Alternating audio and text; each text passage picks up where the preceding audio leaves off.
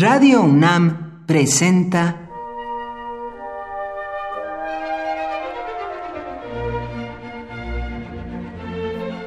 Cuaderno de los Espíritus y de las Pinturas por Otto Cázares.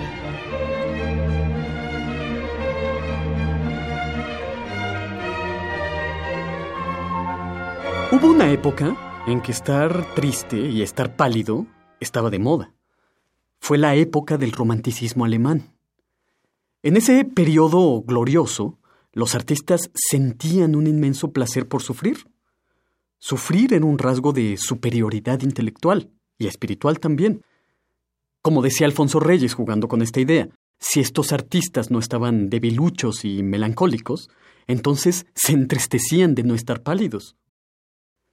La enfermedad de los románticos alemanes, el mal romántico por así decirlo, era la universal asedia, el desencanto, la desesperación, el suicidio, y todos se sirvieron con cuchara grande de este mal como materia prima para sus creaciones.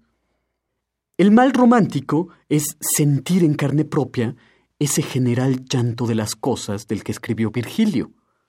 Sentir, en una palabra, lo que los poetas de este periodo llamaron Weltschmerz, es decir, el dolor universal o el dolor del mundo.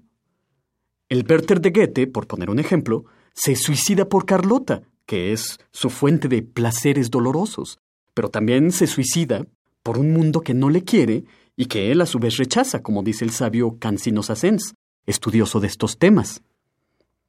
La forzosidad de los románticos alemanes de ser melancólicos trajo consigo una adoración a la noche, un culto romántico por el ser nocturno de la existencia.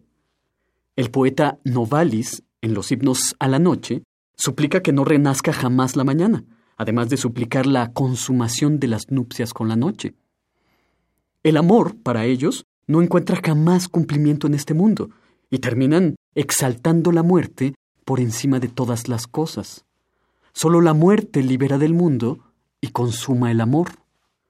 Los poetas y artistas del romanticismo alemán soñaron con formar una nueva religión, panteísta, mística y erótica a un tiempo, que buscaba el conocimiento a partir de los presentimientos nocturnos de la muerte.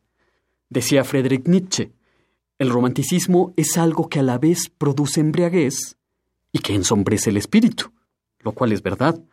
No son las obras capitales del romanticismo alemán, desde luego, porque hay muchas, pero sí son síntesis de todas estas consideraciones la filosofía de Arthur Schopenhauer y las óperas de Richard Wagner, sobre todo quizás Tristán e Isolda.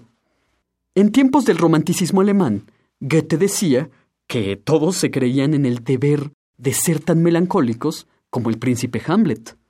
Si por casualidad, siendo artista por aquellos años, uno hubiera poseído un carácter jovial, hubiéramos tenido que maquillarnos profundas ojeras, sumir las mejillas y enorgullecernos de ser tísicos. Por hoy, Otto Cázares cierra el cuaderno de los espíritus y de las pinturas.